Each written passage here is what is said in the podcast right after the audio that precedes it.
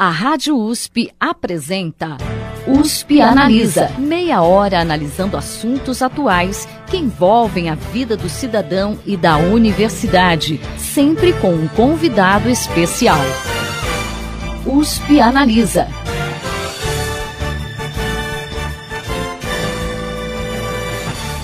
No Brasil, 84% da população vive em cidades. A tendência, não apenas aqui como em todo o mundo, é que esse número cresça. Mas há cidades que se destacam por centralizar decisões mundiais, cuja importância transcende os países em que estão localizadas. São as cidades globais. Para falar sobre elas e também sobre o programa USP Cidades Globais, desenvolvido no Instituto de Estudos Avançados, o USP Analisa de hoje traz o professor do Instituto de Biociências da USP, coordenador do programa USP Cidades Globais e presidente da Academia de Ciências do Estado de São Paulo, professor Marcos Buqueride. Professor, seja bem-vindo ao USP Analisa. Obrigado, muito obrigado pelo convite. Para começar, professor, o que, que uma cidade deve ter para ser considerada uma cidade global? Uma cidade global é uma cidade que influencia as outras cidades do mundo. Então, é uma cidade basicamente que tem ideias novas e que uh, é o, é o carro-chefe ou a locomotiva das outras cidades. As duas cidades globais mais importantes do mundo hoje são Londres, que está em primeiro lugar, e Nova York, em segundo lugar. Uh, cidades globais são as cidades que têm as melhores universidades, as cidades que têm os melhores, a melhor comida, a melhor cultura e vários outros aspectos. Foi assim que começou né, uh, esse processo de cidades globais. Uh, um dos principais relatórios é, é de uma consultoria chamada A.T. Kearney, A.T. Kearney, que é o que faz esse ranking. Uh, então, nós temos algumas no Brasil, por exemplo, São Paulo é a 34 cidade global do mundo. Rio de Janeiro, acho que 39, se não me engano. E quando a gente analisa né, as, as, cidades que estão no topo do ranking, como o senhor falou, Nova York e Londres, uh, Quão longe a gente pode dizer que as metrópoles brasileiras, né, tanto São Paulo quanto Rio de Janeiro, quanto outras cidades que também, também estão nesse ranking, quão longe a gente pode dizer que essas cidades estão das cidades né, do topo, considerando os itens que classificam uma cidade como cidade global? No próprio relatório da A.T. Kearney, existe, uh, existe toda uma contagem de quais seriam as cidades do mundo que teriam chances de alcançar as, as hoje principais cidades globais. Então, em quarto lugar está a cidade de São Paulo, por exemplo. Uh, o que, que falta? Nós temos problemas com a parte de educação. O nosso nível de educação não está no nível que essas cidades globais, que as cidades globais principais do mundo têm hoje em dia, uh, e a parte de inovação precisaria melhorar. São Paulo é particularmente uh, importante por causa da, de quanto, uh, quanto de negócios a cidade tem. Isso é outra coisa que conta também. Né? aí o Rio de Janeiro fica um pouco atrás porque não tem tantos negócios, mas São Paulo e Rio de Janeiro são muito parecidas. Então a gente tem duas cidades brasileiras brasileiras, duas capitais brasileiras que uh, podem no futuro vir a fazer parte dessa nós chamamos de elite das cidades globais. Mas não são só essas duas cidades que são cidades globais, não. Tem também Salvador, Recife, né? existem outras capitais brasileiras que também são. E não precisa ser capital, não precisa ser grande. Né? Precisa influenciar o mundo, né? precisa ter ideias né? e ser importante nesse aspecto e não só uh, economicamente. Ribeirão Preto poderia ser uma, Ribeirão Preto claramente poderia ser uma cidade global. Isso tudo depende de como a população uh, se volta para o lado político uh, e como essa política é transformada em serviços e quais são os exemplos que isso faz. Então, uma cidade como Ribeirão Preto tem grandes chances, porque é uma cidade extremamente importante, uh, não só no estado de São Paulo, mas no Brasil. Então, tem tem todas as chances sim de se tornar uma cidade global. Isso depende das pessoas e depende de quem governa, né? Depende dessa conexão entre, entre as duas, esses dois setores. Né? Esse segundo ranking que o senhor citou da A.T. Kearney, hum. é, ele também ele leva em consideração o planejamento para o futuro, é isso? Ele leva também em consideração o planejamento para o futuro. O futuro nas cidades, a gente já aprendeu no USP Cidades Globais, que o futuro nas cidades ele é muito mais determinado pelas aspirações da população do que pelo que os políticos ou os administradores querem. Né? Foi feito um estudo na Argentina, por exemplo, do, do, passado, né? tentando ver se a Buenos Aires de hoje, Buenos Aires é uma cidade que está em vigésimo lugar, está bem à frente de São Paulo, né? uma cidade uh, global importante. Uh, e, e nesse estudo eles viram o seguinte, que a, a, Buenos Aires de hoje, ela não é a Buenos Aires que os urbanistas desenharam, mas sim a Buenos Aires que a população desejava que fosse. Então, a aspiração da população é muito importante. Então, tudo avança muito bem para se tornar uma cidade global quando as aspirações da população entram em consonância com o, quem, quem governa a cidade, quem, quem decide, né, quem, toma, quem, quem, quem toma as decisões políticas e, o, e, e pega o direcionamento. Se uh, os políticos decidirem algo que não está na aspiração das pessoas, isso se torna uma confusão e acontece como está acontecendo na maioria das cidades do Brasil. Né? A gente fica se arrastando durante anos, enquanto cidades como Londres e Nova York, que entram em, em, em consonância, eles conseguem avançar muito mais rápido. E quando a gente tem, por exemplo, administrações seguidas, né, mas que têm pontos de vista muito diferentes, como que a gente consegue conciliar, né, que é o praticamente o que está acontecendo em São Paulo, né? A gente teve uh, governos com pontos de vista muito diferentes, né? Às vezes o que um fez, o outro está desfazendo. É, como que a gente consegue é, encaixar a questão do planejamento nesse quando a gente tem administrações com pontos de vista diferentes? A melhor forma de fazer isso é que você tenha projetos de Estado e projetos de governo e que os projetos de Estado sejam mantidos independente da cor política. Né? Uh, bons políticos, né, eles deveriam ter uh, justamente essa sensibilidade de quando eles assumem qualquer cargo numa, numa cidade ou num estado ou num país, deles detectarem quais são planos que foram trabalhados durante anos e que estão em andamento e preservar esses planos e dar sua, o, seu tom, o seu tom político, a sua cor. É lógico que um planejamento bem feito, e essa é uma questão muito importante nos cidades globais, um planejamento feito com base em dados científicos, ele muda tudo, porque se os políticos começarem a olhar uh, os dados científicos e não simplesmente aquilo que eles pessoalmente pensam ou que um grupo de pessoas pensa, né, uh, esses dados científicos têm a, a, a, possibilidade realmente de fazer com que esses projetos de Estado sejam praticamente indestrutíveis. Então, isso é o que acontece, por exemplo, em Londres, né? é o que acontece em Nova York. Né? Ninguém questiona em Nova York as políticas de segurança e por isso eles foram melhorando, a cada gestão isso vai melhorando. Então, se uh, a política tiver esse tipo de sensibilidade e também se os cientistas no caso a gente, né, a, USP, se a gente conseguir demonstrar isso e a gente conseguir uh, fazer as análises de dados e demonstrar cientificamente que esse tem que ser o caminho a seguir porque o contexto é esse, e os políticos tiverem inteligência para compreender isto, né, aí as coisas caminham muito bem. Bom, o senhor está comentando a respeito do programa USP Cidades Globais, então vamos falar um pouquinho sobre ele. Uhum. Uh, ele foi lançado em 2016 pelo IEA. Exato. O que, que, é exatamente esse programa e como que surgiu a ideia dele?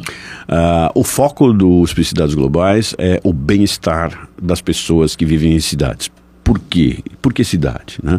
Porque uh, todas as, todos os indicativos de dados científicos que nós temos nos levam a crer que por volta de 2040, nós atingiremos 90% de urbanização no mundo. Né? Então, as pessoas vão estar vivendo em cidades nessa época. E uh, essa uh, vida em cidade, ela tem que ter eh, algo que confira bem-estar, especialmente em cidades muito grandes, como é o caso de São Paulo, em que a, a, a vida realmente se torna muito difícil devido a problemas de mobilidade, problemas de segurança, etc. Então, isso tudo tem que ser pensado agora, planejado agora com base científica. E nós sabíamos que na USP existem uma multitude de projetos né, que, que trabalham com cidades. Então, nós fomos atrás desses grupos, uh, chamamos esses grupos para conversar, fizemos uma pesquisa com esses grupos, né, uh, e, e, dessa pesquisa que nós fizemos com esses grupos, nós, nós vimos que muitas das áreas estão já contempladas. Uh, os estudos de cidades, eles foram sempre colocados do, do ponto de vista do que nós chamamos de urbanistas, e foram, foram sempre a referência mais maior, mais forte até hoje, é na, nas, escolas de arquitetura. Mas a gente se surpreendeu, porque a, a Faculdade de Medicina, por exemplo, uh, tem um número grande, um número enorme de estudos de diferentes aspectos voltados para questões urbanas. A, a, biologia também tem, a engenharia também tem. Então existe, existe um grande número de projetos olhando a questão urbana uh, de um ponto de vista que se, a resultante disso seria um ponto de vista interdisciplinar. Então o que o que nós fizemos foi criar um programa, ele não é um projeto, e sim um programa, apesar dele ter algumas frentes que fazem pesquisa também, que a gente está tentando integrar as coisas, mas ele é um programa, ele não compete com nenhum dos projetos que existem na USP. Né? Ele ajuda, a ideia é, ajuda em quê? Ajuda no estilo IEA, que é o... É, é, eu gosto de dizer que é o lugar mais interessante da USP, né? Tanto para a gente trabalhar quanto para a gente visitar e etc. Porque é ali que é no IAA que se juntam várias ideias, né? E, e não é diferente nos cidades globais. Então, se, se nós olharmos, por exemplo, o que nós fizemos nesse ano agora, existem vários eventos que nós fizemos onde a gente traz especialistas em segurança, especialistas em, em transporte, participamos da virada sustentável com, com dois dias de evento, etc. E tudo isso gera, gera discussões incríveis. A ideia central por trás disso é, é a ideia da propriedade emergente. Ah, aquele professor que tem um belíssimo projeto, e são belíssimos mesmo na arquitetura, outro que tem na, na, na, na engenharia e outro que tem na biologia, eles têm belíssimos projetos que, ah, que que trabalham uma parte da rede de conhecimentos que faz com que a gente entenda melhor a cidade onde a gente viva. Então, o que o, o, o USP Cidades Globais faz é tentar tirar, ver essas conclusões, né, entender essas conclusões, trazer esses pesquisadores para dentro do IAA e tirar as, as conclusões que nós chamamos de conclusões emergentes, propriedades emergentes. Uh, por que isto? Porque quando você tem um problema numa cidade, em qualquer cidade, seja ela de 5 mil habitantes ou de 23 milhões de habitantes, uh, você, muitas vezes, o prefeito e, e, e muitos cientistas também acham que resolvendo um problema específico, né? Nós, nós fazemos isso na mesa do jantar toda noite. Né? A gente acha que resolve os problemas discutindo. Mas quando a gente vai olhar os dados, muitas vezes é isso que a gente acha que é tão importante não é eu dou sempre o exemplo do elefante e da formiguinha. Quer dizer, você, o elefante não estava se movendo, né? Da fábula, né? O elefante não estava se movendo, e aí você tenta chamar um guindaste, etc e tal, e depois você acaba descobrindo que o elefante só tinha medo da formiguinha, a formiguinha estava na frente dele. Se você tirar a formiguinha, o elefante, o elefante continua caminhando. Então, é essa ideia que a gente tem, né? Tentar encontrar esses pontos que uh, eu, eu já ouvi chamar de uh, acupuntura, né? Uh, uma acupuntura científica, né? Que você você acha o ponto exato ali que você vai mexer, é, é com esse objetivo que Cidades Globais foi criado. E o que, que, a gente pode dizer que o programa já trouxe de contribuições? A gente tem algum resultado prático? Pensando mais no contexto de São Paulo. Isso. Nós, uh, algumas coisas são muito interessantes. Por exemplo, nós temos um, um, um projeto, uh, que acabou virando um projeto, né? Porque uh, nós fizemos o seguinte: a gente tentou se aproximar dos políticos, dos ex-prefeitos, eles fazem parte do conselho, então alguns já, já inclusive aceitaram e fazem parte do conselho. Uh, a gente tem um conselho executivo, um conselho uh, estratégico e tem esse conselho dos prefeitos, né? E a gente queria ouvir o que, que esses prefeitos pensam hoje, né, uh, tendo já estado como prefeito no passado. Então, a Luiz Erundina teve lá, o, o Haddad também.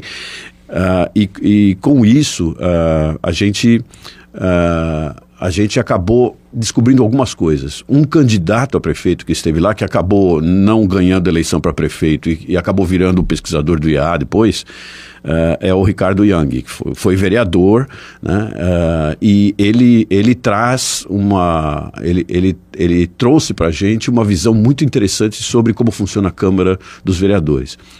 E nós descobrimos o seguinte: que um dos grandes empecilhos que existe uh, para o vereador trabalhar é uma coisa que ele chamava que ele chama de cipoal jurídico, quer dizer, ele tem que ele tem que atravessar um, um, um, um verdadeiro cipoal jurídico, que são leis que são contraditórias entre si, que quando ele tenta fazer um projeto ele não consegue porque se ele for para um lado tem uma lei que diz que sim, mas tem uma outra lei que diz que não.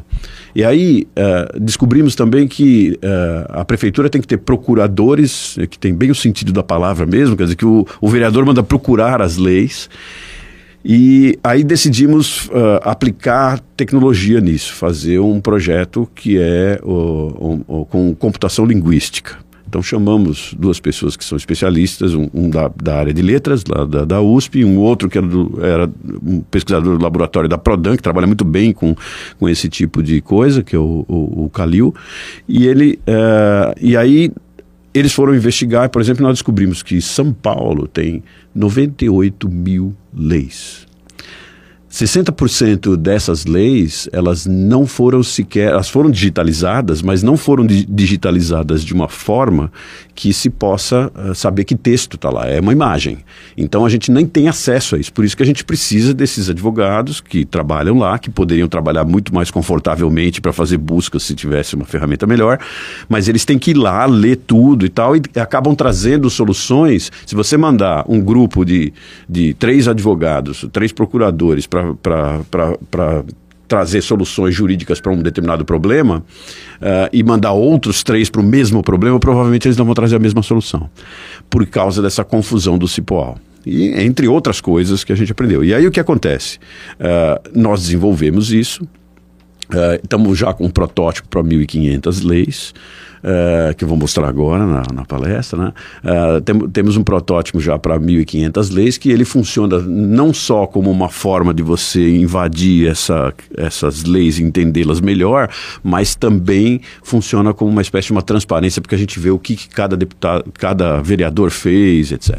Então esse é um dos projetos. Nós temos um outro projeto muito forte em arborização urbana, que é uma, questão muito importante para as cidades porque com o avanço das, da, das mudanças climáticas globais, nós vamos precisar fazer. Uh, tomar várias, vários caminhos para poder para evitar o aumento de temperatura e com isso morte das pessoas, etc. Uh, eh, e a arborização urbana é um dos pontos que está sendo visto mundialmente como importante. Então nós temos uma frente com essa que a gente tem uma parceria com a TV Globo, que é um programa chamado Verdejando, que já existe há quatro anos e agora ele está começando a vir para o interior, inclusive.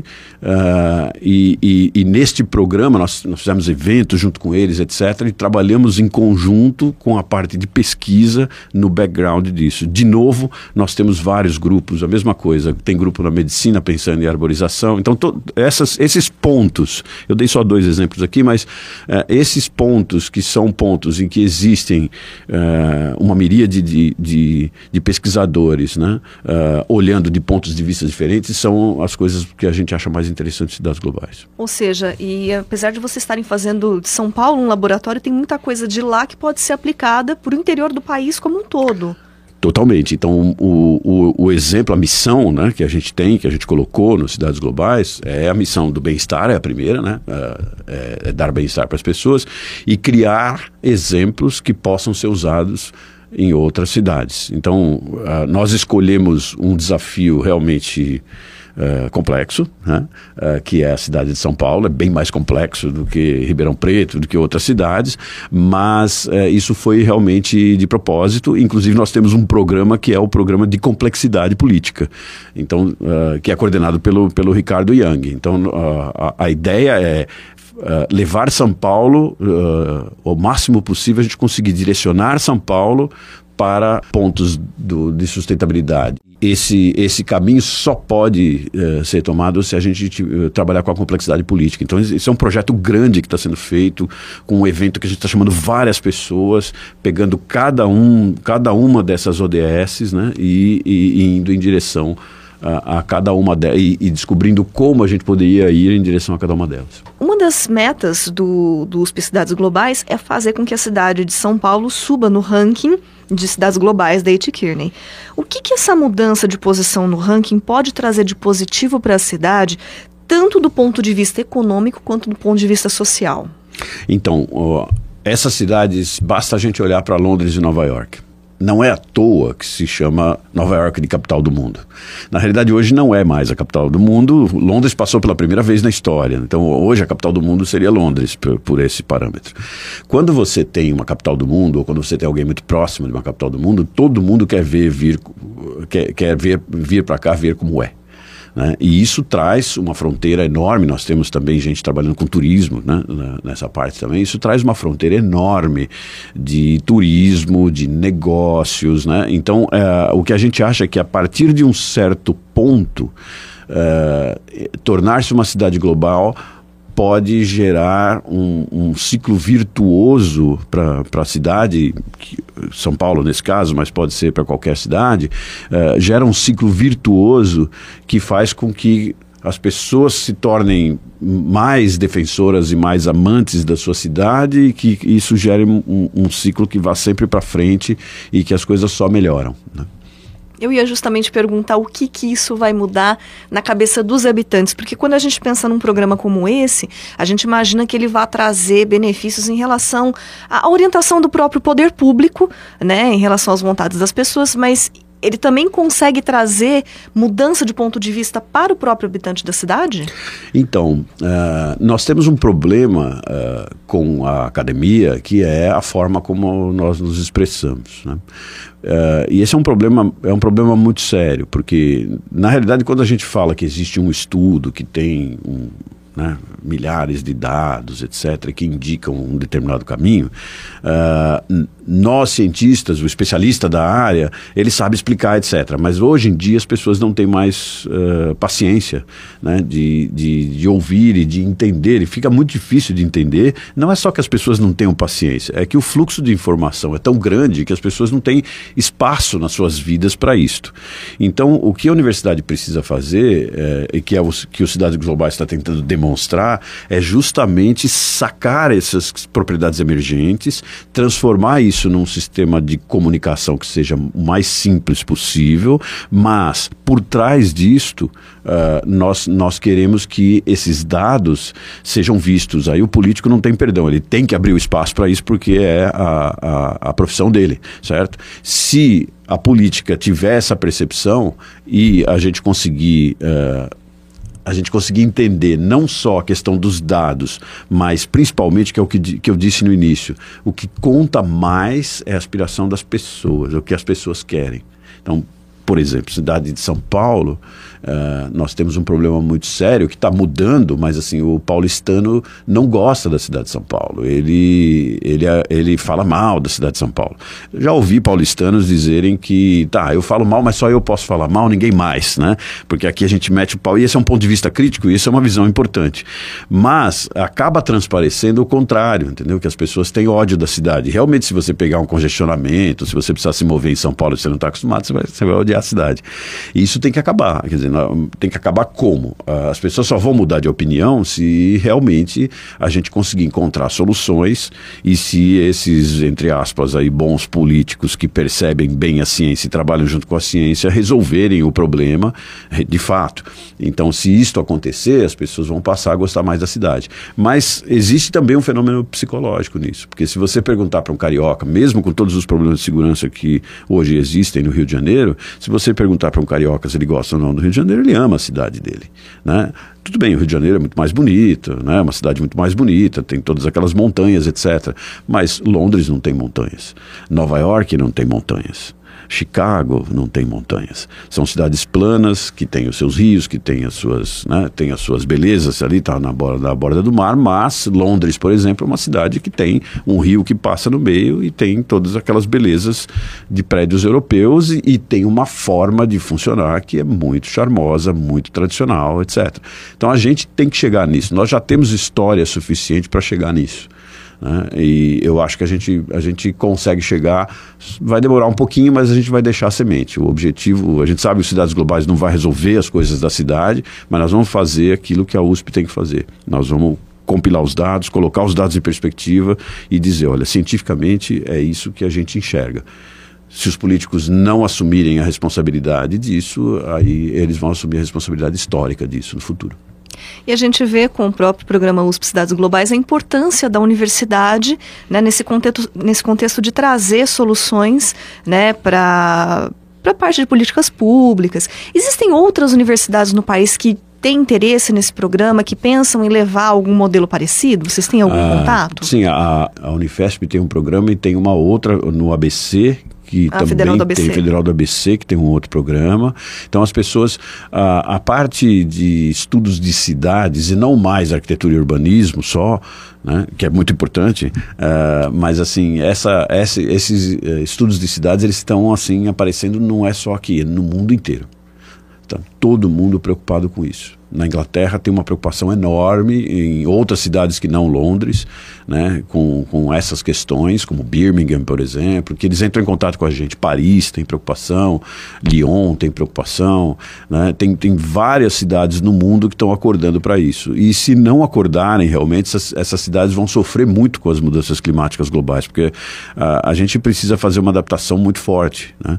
Para você ter uma ideia, se, se nós formos fazer, uh, se nós formos fazer fazer adaptação hoje para evitar os efeitos da passagem por um grau e meio em 2030. Se a gente quiser não, não, não passar de um grau e meio médio, nós estamos hoje em 0,85 graus em relação a, a a Revolução Industrial.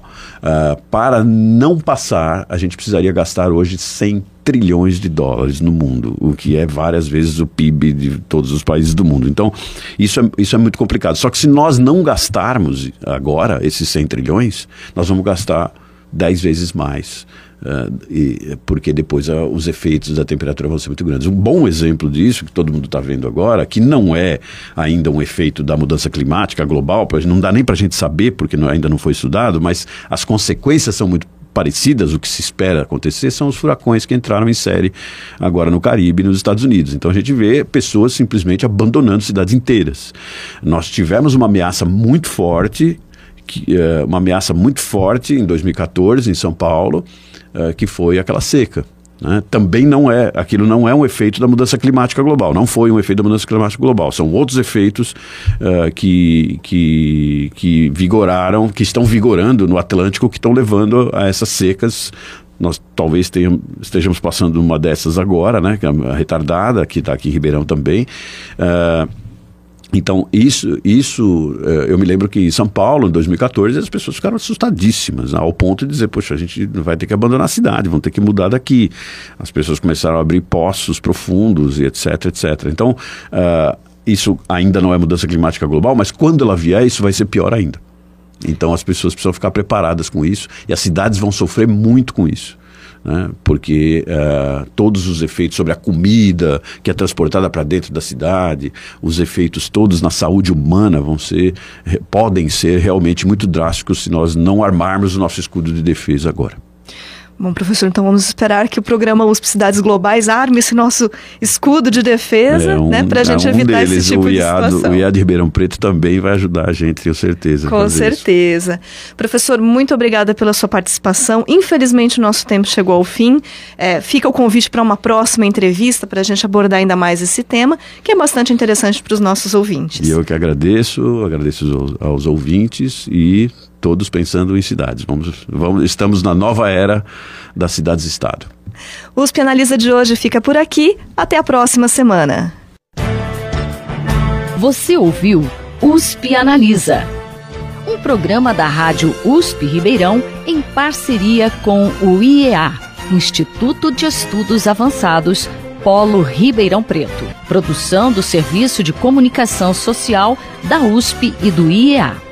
Coordenação Rosimeire Talamone. Apresentação Thaís Cardoso.